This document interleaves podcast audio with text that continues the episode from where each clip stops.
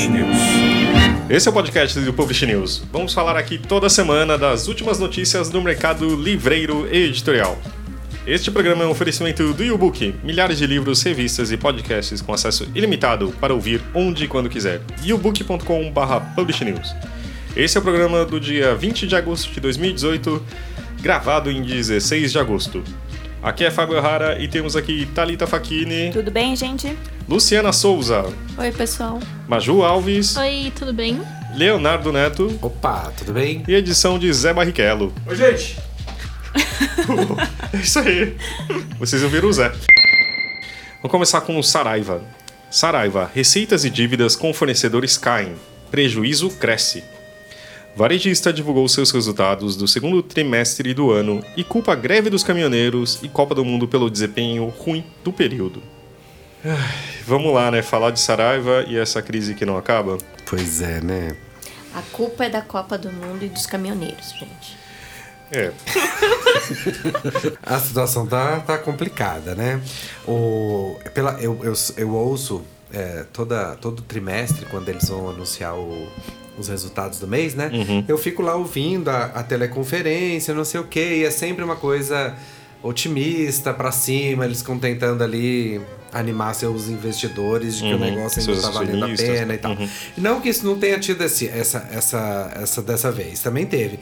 Só que eles fizeram. é, pela primeira vez eu vi um tom assim do tipo: olha, gente, os resultados realmente não estão bons. A gente não está satisfeito com isso é, tarará, tarará, aí vinha a sequência das coisas, né? uhum. né?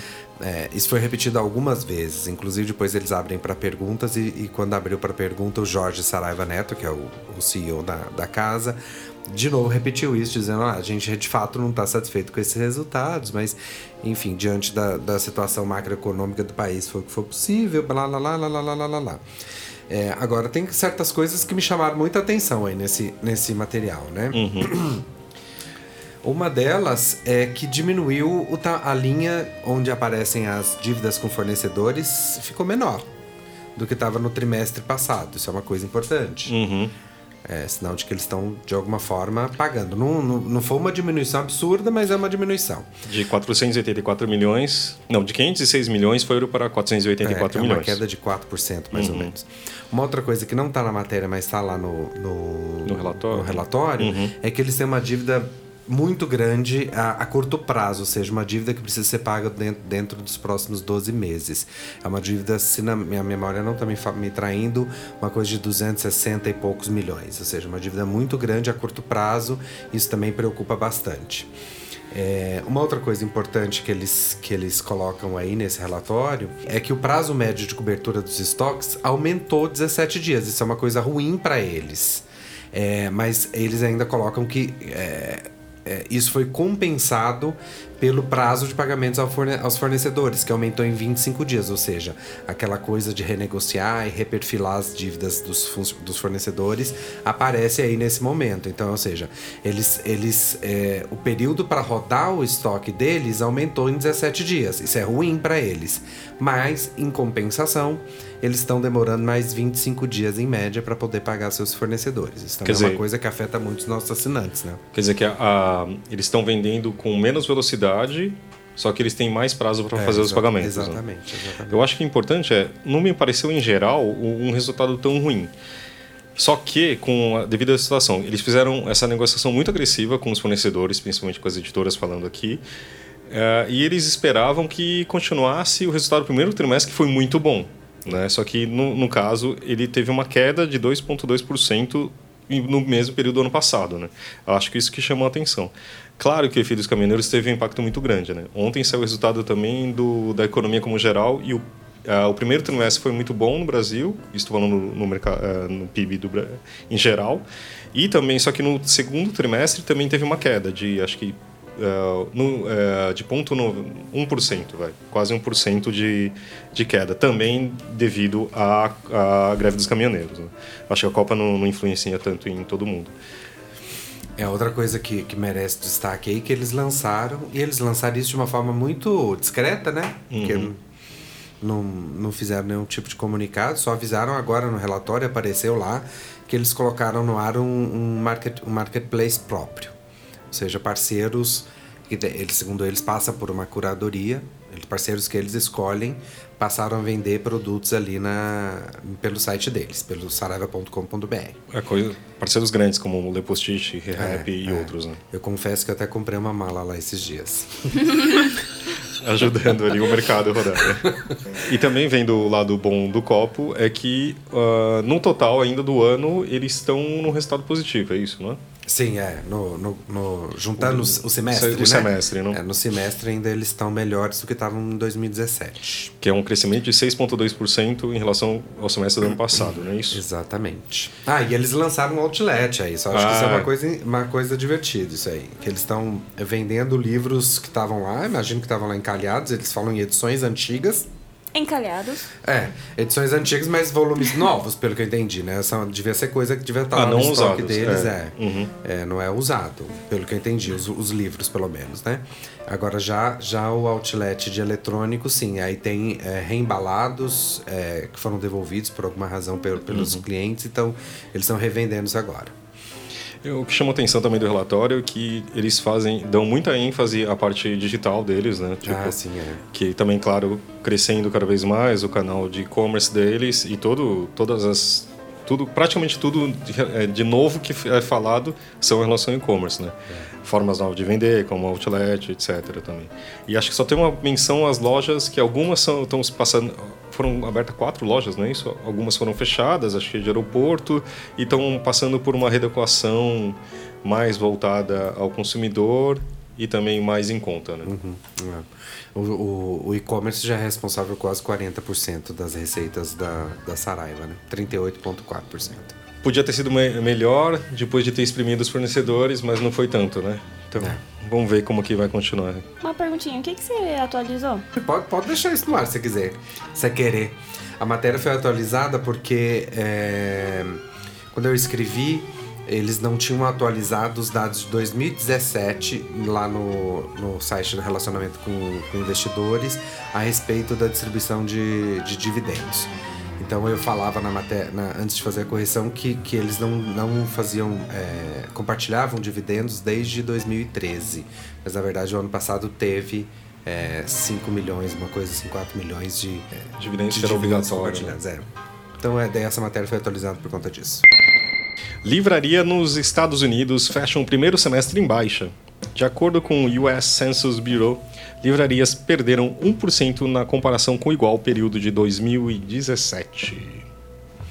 É curioso é, dizer essa matéria ter vindo justamente um dia depois. É, tem muito de casualidade, mas não, não muito, né? Enfim, tem uma curadoria nossa. É, mas me fez, quando eu li essa notícia, me lembrei muito da justamente da notícia anterior que a gente estava comentando da Saraiva, porque o Jorge, o Jorge é, Saraiva Neto, na, na, na teleconferência, comentou que, isso, que, que, que havia um movimento de crescimento é, de livrarias nos Estados Unidos e que acreditava que esse movimento ia chegar aqui no Brasil.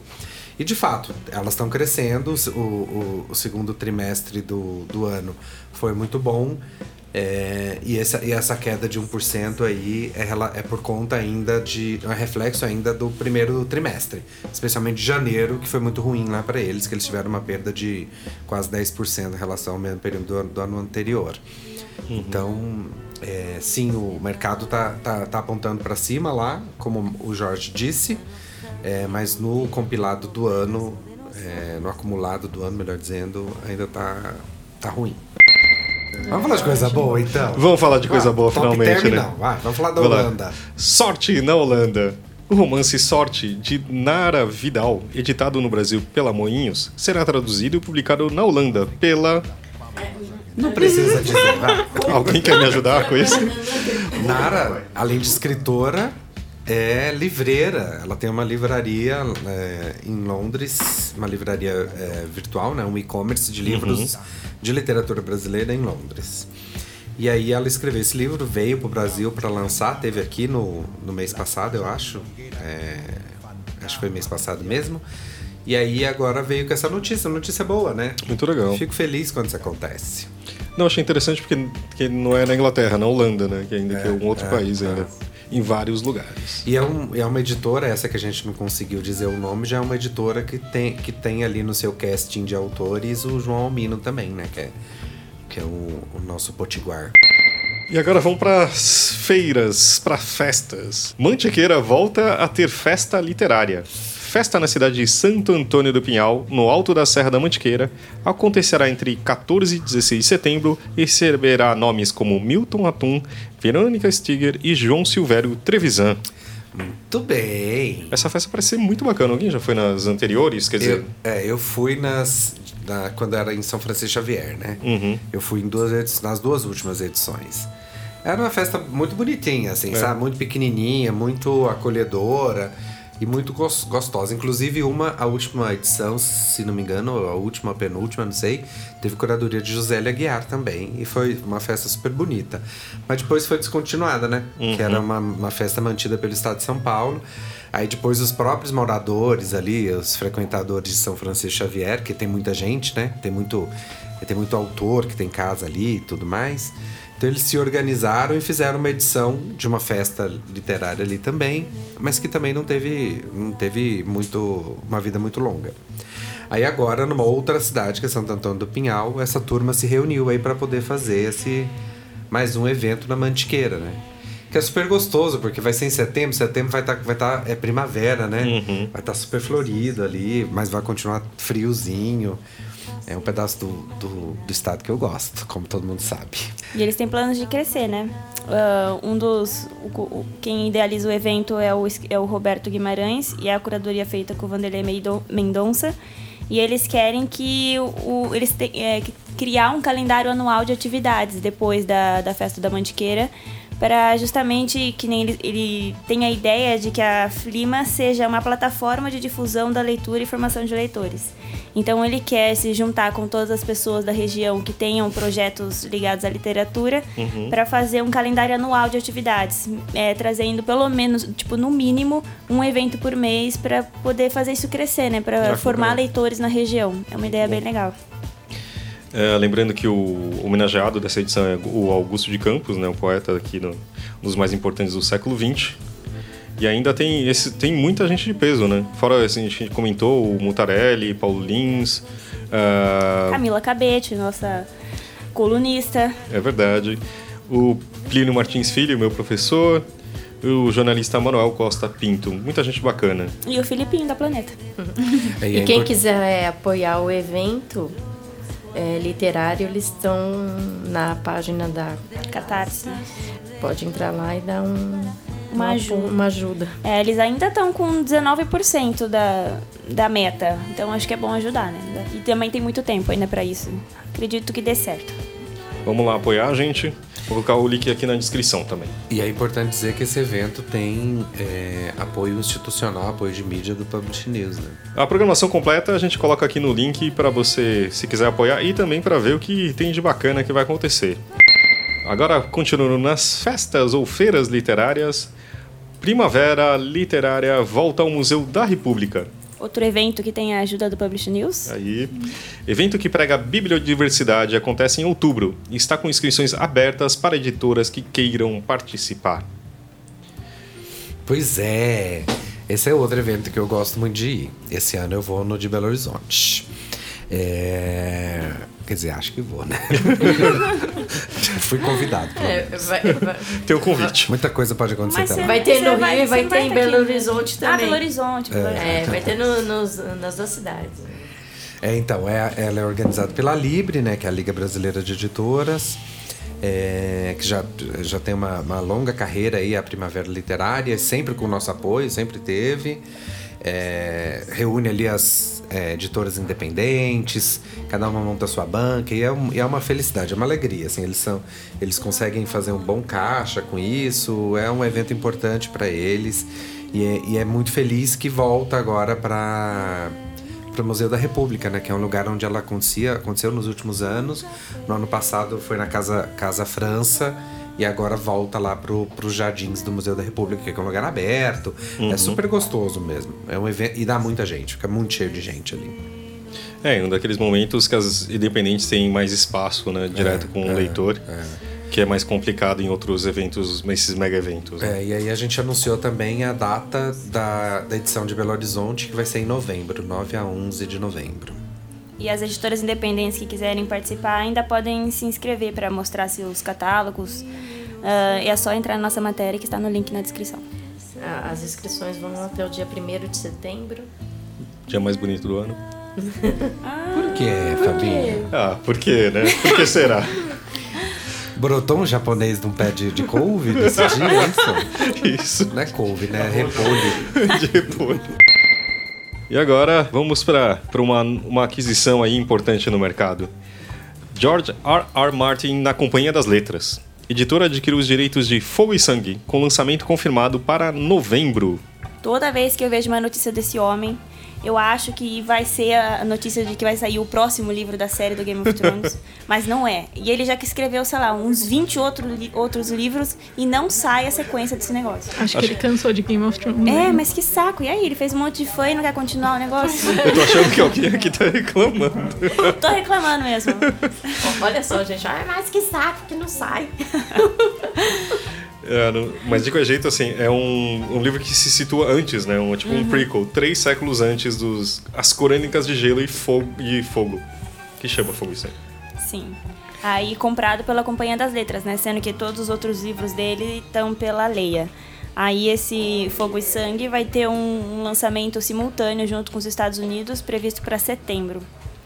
Enfim, acho que vai fazer sucesso também, né? Mas a, ah, eu espero a continuação do, da outra. De qualquer jeito, acho que os, os fãs de, desse tipo de literatura estão bem felizes agora no segundo semestre, né? Tem ainda o Tolkien inédito saindo. Quem gosta de um talvez não goste do outro, mas eu acho que tem aí um, um lançamentos bem importantes vindo por aí. Então vamos falar de Bienal? Bienal, visitantes gastam mais do que na edição passada. Em média, o frequentador da Bienal gastou R$ 161,57. Isso representa crescimento de 33% em relação à edição de 2016. Editoras também sentem crescimento nas vendas. Pois é, nessa foi a Bienal das Editoras, né? Uhum. Sem um grande varejista, é, para dar o nome aos bois, sem a Saraiva ali elas conseguiram fazer vendas diretas e, e todo mundo com quem a gente conversou aí para fazer essa matéria apontou que teve crescimentos aí nas vendas, né? Todo mundo de editora, bem entendido, né? E crescimentos bem importantes, né? Sim, é. Ah, melhoramentos cresceu 40% em relação a 2016, a VR uma coisa de 20, 27%, é, a Record 10%. Intrínseca 55%, é, Sextante 40, 50%. 50%. Então, assim, todo mundo crescimentos importantes aí, uhum. né? E isso me parece que por falta de ter um, um uma Saraiva ali uh, as editoras acabaram nadando de braçadas aí nessa é, história. É, pelo que eu saiba, também tiveram mais liberdade também de precificação, né, de fazer promoções. Acho que te, parecia muito mais dinâmica enquanto a isso, né? A maioria das sempre tem uma reclamação, ah, mas está o mesmo preço da livraria, etc. Só que acho que nesse ano praticamente todos os estandes tinham promoção, né? E legal isso porque eles esperavam receber 700 mil pessoas, receberam 663 mil. E mesmo assim conseguiram ter um resultado positivo, no caso das editoras, né? Ah, eu achei um número super expressivo ainda por cima, Sim. né? Eles não falaram quanto foi em 2016, alguém lembra desse número? De visitantes? É. 700 mil. Foi 700 mil, ah, tá, pra, é pra igualar, né? Eu acho que teve alguns dias que não. O primeiro dia que a gente foi, que foi na sexta-feira, eu acho que foi acho que um dia bem vazio, né? Deu é, a... que é o primeiro também, né? Então... E eu acho que foi um, um, um trânsito infernal naquele dia, frio, foi chuva. chuva. Foi, foi o dia da chuva. chuva, né? Também, isso também. É, e, inclusive tinha visita, stands, muitos stands reclamando de goteiras, foi um pouco é. desagradável. Ah, é os livros estavam todos úmidos, Nossa. você passava, você olhava, assim, você via de longe os livros úmidos. É, e pra quem Ai, dó. E pra editor dá uma dó, né? Todo mundo ficava, putz, mas tudo bem. O que, que vocês acharam? Todo mundo acho que foi, ou pelo menos uma vez. O que, que vocês acharam da Bienal desse ano aí? Eu fui muito no primeiro final de semana, depois eu não, não fui mais. Mas os finais de semana estavam lotadíssimos. É, é. Eu né? voltei lá no sábado e no domingo do primeiro final de semana, estava impossível de andar. É, eu gostei, assim, e pelo menos eu gostei de ter visto as pessoas gostando, sabe? Hum. É, porque todo, todo ano é aquele. É, as pessoas, ah, eu não sei o que, que eu tô fazendo aqui, porque não, não se paga, é um saco, é, não devia ter vindo, me arrependo, não sei o que. Esse ano não, tava todo mundo é, com quem eu conversei dizendo que tava, tava bom o movimento, que tá, as pessoas estavam vendendo, então Isso, é, foi bom nesse sentido. Eu acho que teve uh, muito da impressão de, dessa de cansaço é porque uh, geralmente a editora toda praticamente se, se mobiliza, né? Gente, sei lá, de redes sociais vai ficar fazendo pilha, né? Então, assim, tem esse cansaço e realmente, né? O retorno financeiro geralmente não vinha, né? E, pelo visto, acho que as pessoas estavam mais felizes com isso, pelo menos. É, é. Eu gostei, acho que dos stands tinha. Talvez não Aí também, adoro os stands. Não estavam tão, tão enormes quanto ficam no Rio, né? Tão altos, sei lá, com essas estruturas, mas eu achei várias soluções muito bacanas. É, e assim. muito, muita interação, né? É verdade, tinha muita interação, sim. A maioria dos stands tinha uma coisa de tirar foto, de etc. Sim, que ficavam com filas absurdas. É, todos os dias, todos os dias. Inclusive na sexta-feira que tava vazio, tinha fila no stand da Intrínseca para tirar foto no, no túnelzinho de livros e no do pólen para tirar foto na cadeira. É, na, na, na, intrínseca tinha outro lugar disputado também, que era para ligar o foda-se. É Todo verdade. mundo queria ligar o foda-se. Mas eu dei sorte que eu fui na sexta-feira no primeiro dia, no dia 3, e aí eu fui com o primo do Léo, fiz um tour com ele lá para fazer um book. Em todos os stands que eu queria tirar uma foto, ele tirou. Até aí foto eu encontrei, com... encontrei com os dois é. lá também, me ajudaram a tirar foto. Passamos que... por todos os stands tirando foto do, dos cenários. E disse que no, no stand, na, na parte do foda-se tinha uma sirene, né? Toda vez tinha. que você tocava, né? Uhum. Acho que eles pararam. No dia, segundo dia já não tinha mais, né? Não, mas sexta-feira não, não tinha, tinha, ela não fazia barulho. Não, é, fazia, você só ligava, só ligava a luz. Uhum. Mas era essa a ideia, né? Porque quando você aperta o foda-se, tinha... Mas imagina quem trabalha lá. Mas tinha, acho que as soluções criativas, essa da, da Intrínseca, achei muito bacana, aquele túnel que acho que não era para ser um, uma coisa interativa, mas virou, né? Mas acho que no começo não tinha aquela coisa de fila, né? Como que chama aquilo? Sei Aquelas lá. cordinhas de Aquelas fila. cordas de fila. e aí tiveram que colocar, né? E porque todo mundo queria. Porque eram sei lá quantos mil livros colocados um a um à mão. Achei uma solução incrível. Que, claro, que não é, não é tão cara, entre aspas, assim, mas achei muito bacana. É, eu acho que não era para ser mesmo um negócio para ter fila. Porque, tipo, na entrada do stand. Exatamente. Aí já na sexta-feira que eu vi que tava vazio, tinha um monte de gente lá querendo tirar foto. Imagina nos dias que estava lotado. Por onde você entra pelo stand da Intrínseca? Então, daí nos outros dias eles colocaram a cordinha, você entrava pela lateral para tirar foto e o meio você conseguia entrar Nossa. direto no stand. Pera. Só que mesmo assim, eu, no domingo, eu, foi o único dia de final de semana que eu fui. E no primeiro domingo. E tinha fila para entrar no stand, para sair do stand, para tirar foto no stand. Mas eu achei também. Uh, tem alguns stands muito pequenos, pequenos, né? Comparado com o das Tipo a da Todavia, eu achei muito bonitinho, não sei se vocês viram. Sim. Que é todo de madeira, eu achei muito bacana, uma solução muito bacana. E da, da Companhia das Letrinhas, não sei se vocês viram, tipo, fizeram separado e ficou, acho que, super bonito também. Tem, acho que foi um, muito legal, assim. Eu achei bem divertido passear, tinha mais espaço, tinha mais opções de comida. Talvez esteja sobrando espaço na EMB afinal esse ano, né? Mas tinha um stand até da Estrela. É, né? Da editora Estrela. É, a Estrela lançou lá a sua editora, a Estrela Sim. Cultural. Mas é verdade, tinha essas coisas diferentes, né? Sei lá, Biblioteca do Exército, tipo coisa do Congresso. Ah, tinha. A gente viu uma, uma, um gibi da Receita Federal com personagem. tinha, sei lá. Tinha um leãozinho? Não tinha, eu achei que perderam a oportunidade. Vamos falar agora um pouco dos números da Bienal. Vai lá, Lu! 32 milhões investidos em estimativa. 663 mil visitantes. 75 mil metros de área ocupada. 197 expositores. E 14 espaços culturais. 1.500 horas de programação. 291 autores nacionais. E 22 autores internacionais. 100 mil alunos e 15 mil escolas agendadas. E ah, os R$ 161,57 como preço médio gasto por pessoa. Achei o valor muito interessante. Mas eu queria saber se nesse 161 tá 40 do estacionamento, ah. 20 pra entrada, sobrou pouco pro livro aí, né? Não, acho que 80. não. Olha, a, a, sim, a, G, a Gigi ela não foi, mas ela gostou da Bienal. a tia não, não, não, não resistiu, não. Tinha uns livrinhos bem legal lá pra. Não, tanto que acho que na Ciranda Cultural depois, no, fi, no final. Adorei tava... a Ciranda Cultural, viu? A Ciranda Cultural. Mas é, tava super vazio já. Nessa outra sexta-feira. Vazio já... de livros. De livros. Não, de gente, tinha gente pra caramba, mas já tava falando, nossa, deve ter vendido. Nosso querido amigo, que a gente não vai falar mais o nome, deve estar tá bem feliz. e agora vamos falar do convidado desse ano, né? Um balanço de Sharjah na Bienal. Emirado Árabe trouxe sua cultura para o evento com oficinas, painéis de discussão, apresentou seu programa de tradução e até fez um carnaval na Avenida Paulista. Emirado Árabe. Você viu? Que- Alguém viu os árabes na Avenida Paulista? Queria ver A Luciana, certeza que tá lá. Vou procurar ela aqui na foto. Cadê você, Lu? Não, não fui na Avenida Ah. Paulista, mas eu fui no stand da, da, da Sarja, tava muito, muito bonito, tinha as coisas lá de cultura árabe que eu gosto. Eu só, assim, senti falta de ver um pouquinho mais de Livros. de dança. Não, mas acho que tinha Mas de- nos eventos, né? É, nos eventos, mas não foi no horário que eu consegui. consegui né?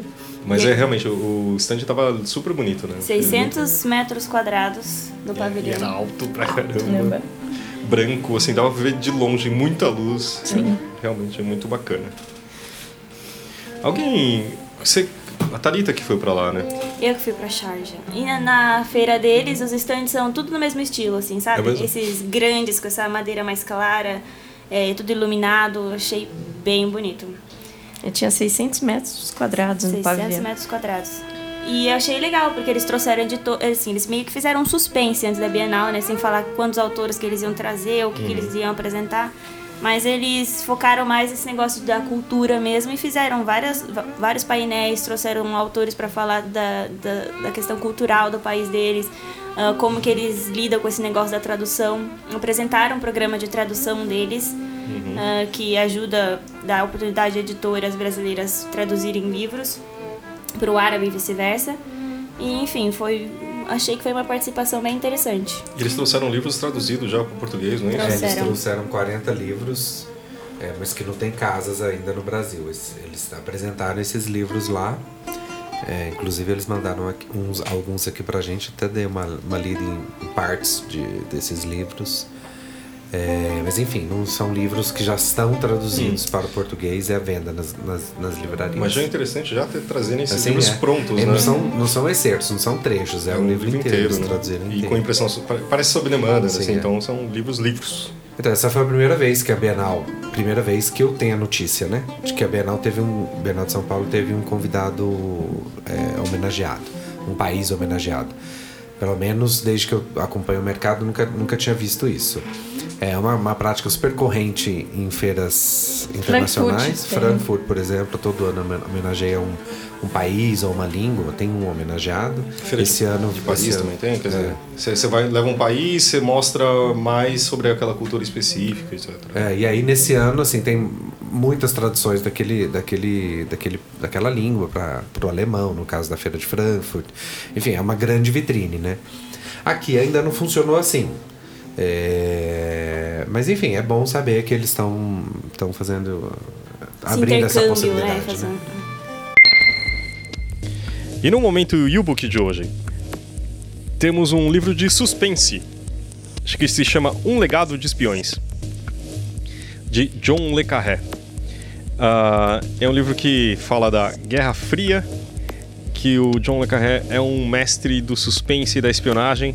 Vocês vão perceber que a voz, eu acho que do Francisco Ramos, tá bem adequada a isso, que é uma voz um pouco mais formal, mas é também, eu acho que nessa nesse tipo de literatura funcionou super bem.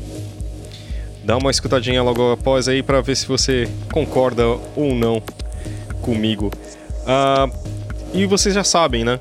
Se vocês acessarem yobook.com.br publishnews, vocês vão ter um mês de acesso gratuito a todo o conteúdo do e-book.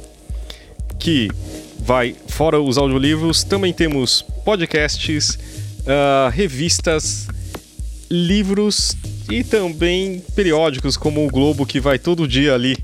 É só acessar yobook.com.br publishnews. Tá bom? É isso aí, gente. Vamos ouvir agora Um Legado de Espiões de John Le Carré. O que se segue é um relato verídico, da melhor forma que posso fazer, do meu papel na operação britânica de dissimulação de codinome Windfall, armada contra o Serviço de Inteligência da Alemanha Oriental, Stasi, no fim da década de 1950 e início da década de 1960, que resultou na morte do melhor agente secreto britânico com quem trabalhei e da mulher inocente por quem ele deu a vida. Um oficial de inteligência profissional não é mais imune aos sentimentos humanos do que o restante da humanidade.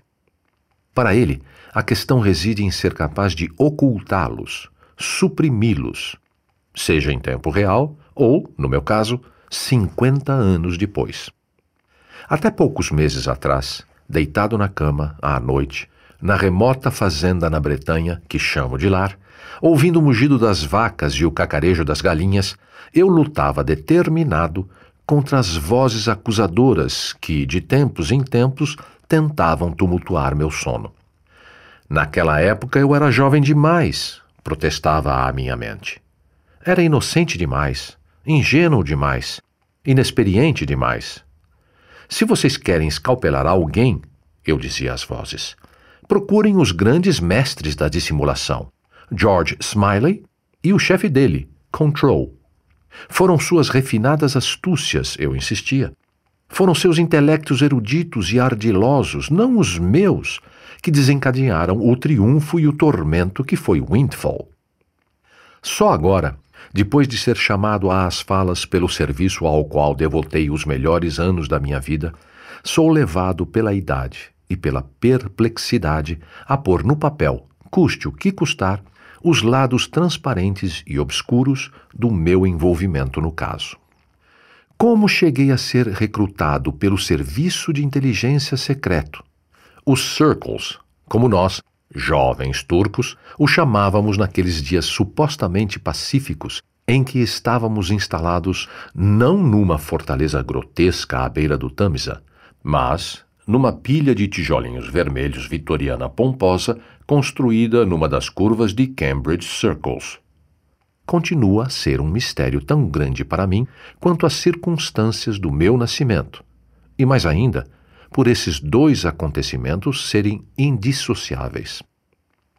Segundo minha mãe, meu pai, de quem mal consigo me lembrar, era o filho pródigo de uma rica família anglo-francesa da região central da Inglaterra um homem de apetites vorazes, dilapidador ágil do próprio patrimônio e com um amor redentor pela França.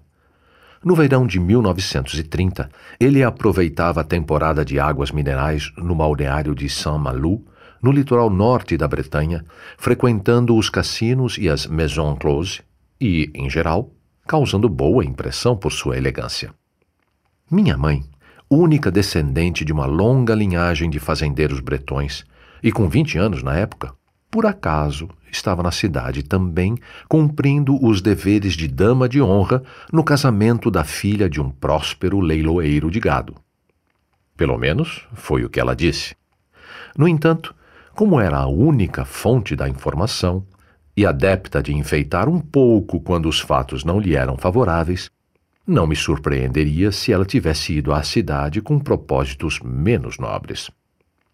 Depois da cerimônia, segundo seu relato, ela e outra dama de honra, sob o efeito de uma ou duas taças de champanhe, saíram de fininho da recepção e, ainda com seus vestidos de festa, seguiram para um passeio noturno pelo calçadão repleto, onde meu pai também caminhava.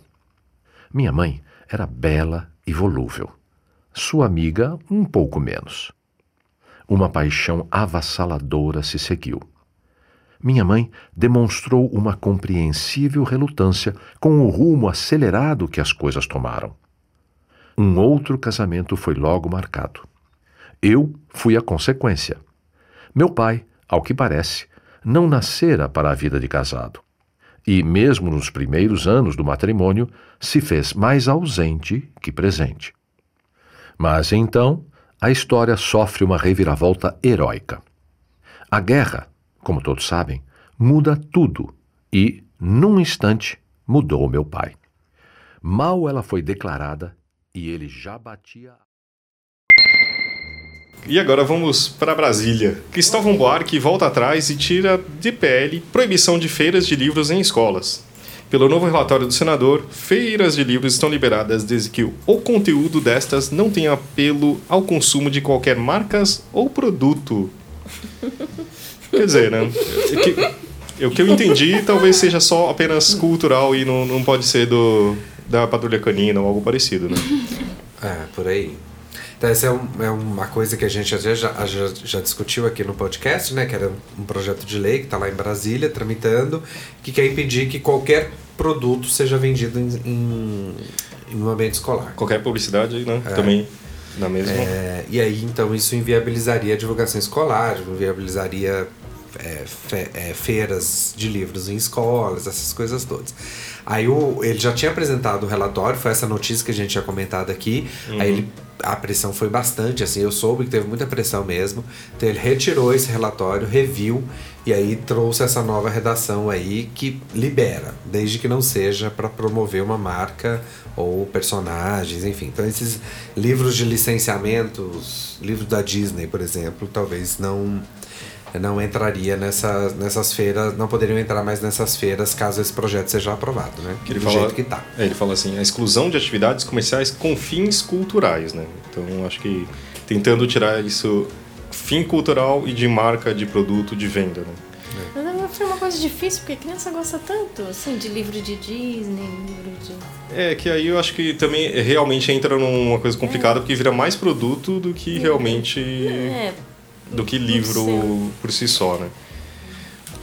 É, sei lá, a impressão que eu tenho que isso talvez pensando com a cabeça dele, né? Uhum. Isso aí você já vai encontrar em qualquer lugar. Você vai encontrar no supermercado, vai ter esses livros para vender, né? Uhum. Então, de repente, vamos, vamos colocar um livro aqui que, que tenha mais conteúdo, sei lá me colocando no lugar dele. Né? É. Nem sei se concorda com isso. Mas... E aí no final, depois ele, ele liberou, mas não, não liberou. É, ele liberou desde que não seja uma, uma propaganda da marca, marca. ou do, de um produto, né? Quer dizer, sem fim comercial. É, é só para divulgação cultural. Então, assim, você vai mostrar um autor importante ou algo assim. Hum. Não uma marca de venda, uma franquia, digamos assim. Né?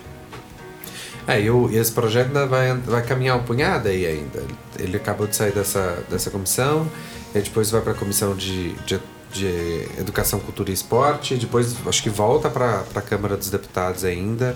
Então tem um, um caminho longo aí para percorrer ainda. Ah, e nesse ano acho que não acontece nada então, né? É, possivelmente não.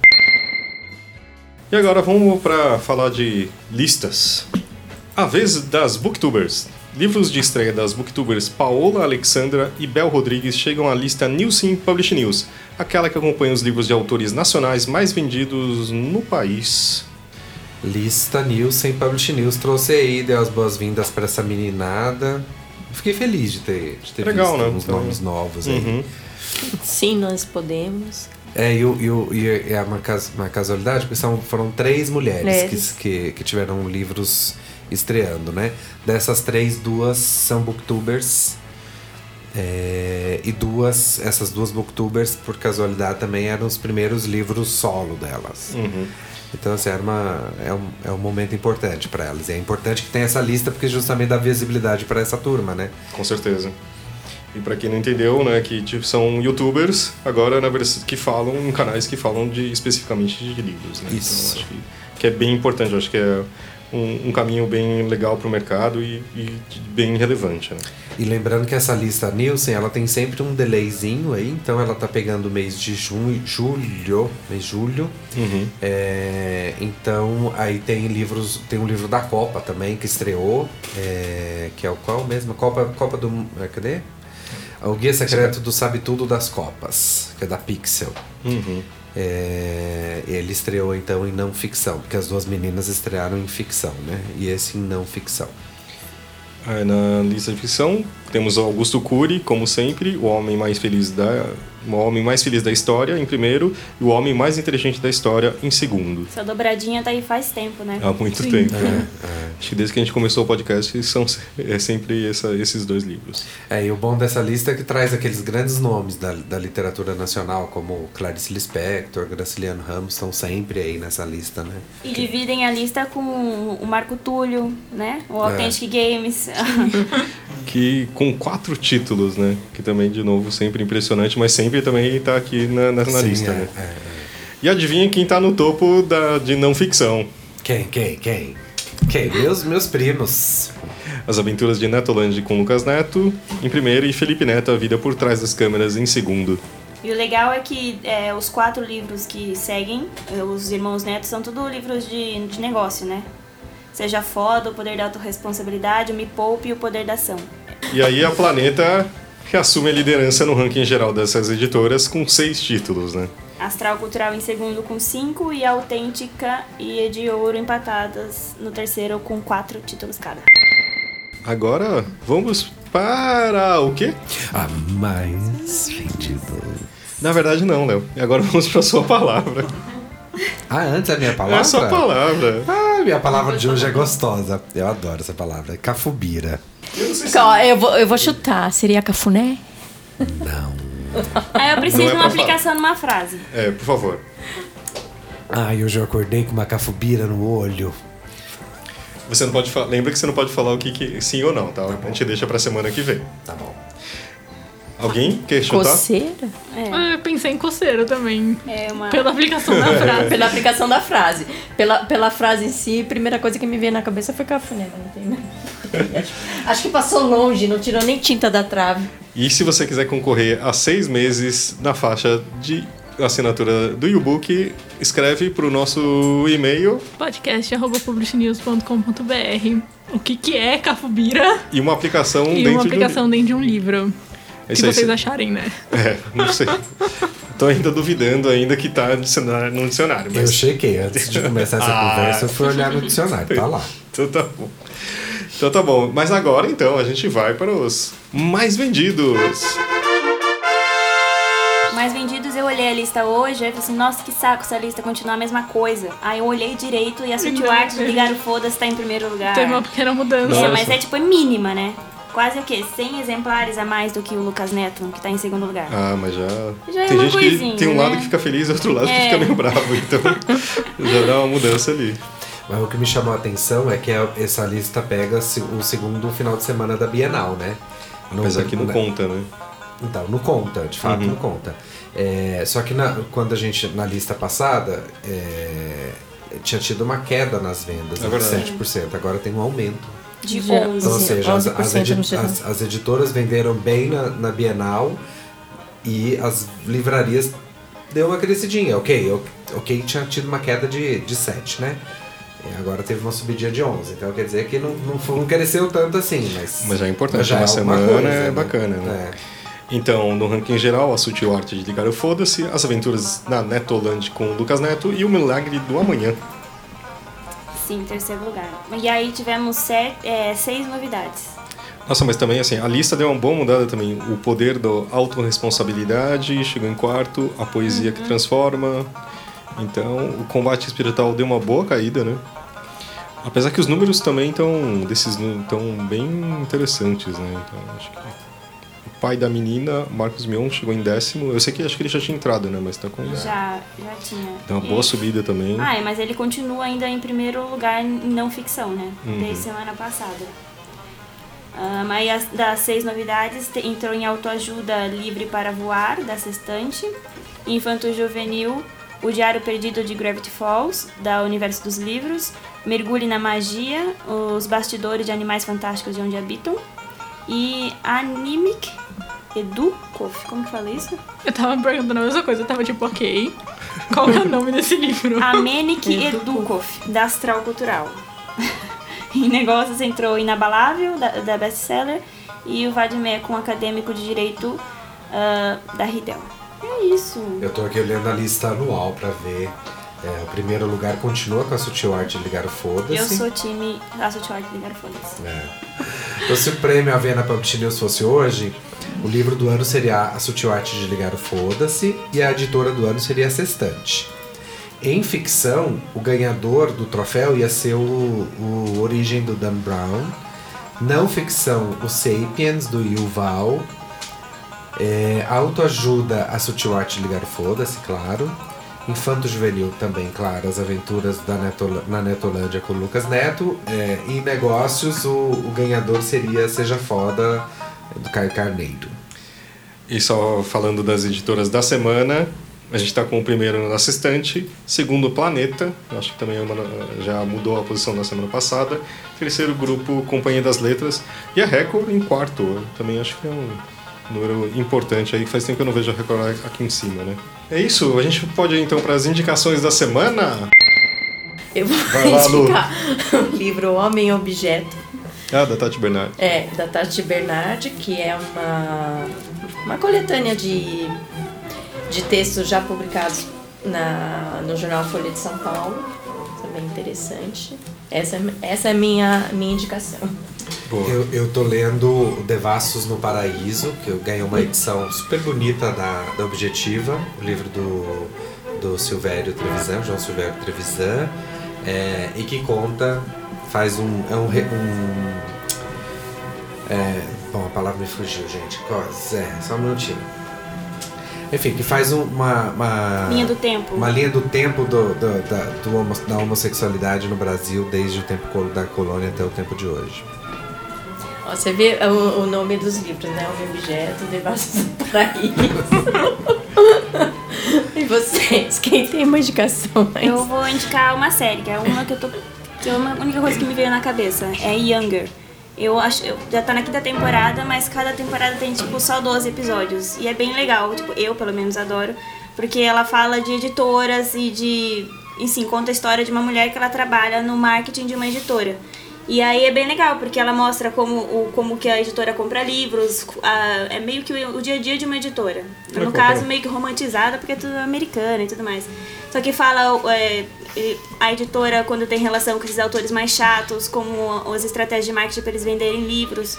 É bem interessante, assistam. Maju, você quer falar a sua Eu indicação? Eu vou indicar um filme novo do Netflix, que é a Sociedade Literária A Torta de Casca de Batata. Ai, eu assisti. Ai, gente, esse filme não é a coisa mais linda. Eu fiquei apaixonada. É um filme que se passa logo após a Segunda Guerra Mundial. E, gente, é apaixonante, sério, assistam. É lindo. Como, de novo o filme? A Sociedade Literária e a Torta de Casca de Batata. Zé, quer fazer alguma indicação? Lá no Ceasa tem um stand de comida orgânica, que é um lugar meio escondidinho, que se chama Terra Orgânicos, da Luciana. Com 100 reais você compra uma caixa de comida sem veneno, que é o preço que você compraria, sei lá, dois azeites e algumas frutinhas é, transgênicas no pão de açúcar. Então dá um jeito de pega um Uber, vai para lá, faz sua compra da semana lá, para de comer essa comida maldita que está sendo vendida nesses, nos, nos, mercados. Mas é comida ou é víveres? Não, é, é legume, hortaliça ah. e, e, raízes. Eu queria indicar um livro que eu, eu Uh, que a gente pegou, compartilhou aqui dentro do Publish News, né? Chama Figuras de Autor, Figuras de Editor. Uh, que é um pouco o papel do Monteiro Lobato também no, no outro lado do balcão, né? Não só como é, o autor da, é da editora Unesp, da Silza Cala Binhoto. É bem bacana. então tá bom, gente. A gente vai se ver semana que vem. Obrigado. Toda segunda-feira temos podcast do Publish News. Tchau, pessoal. Tchau, pessoal. Tchau. Tchau.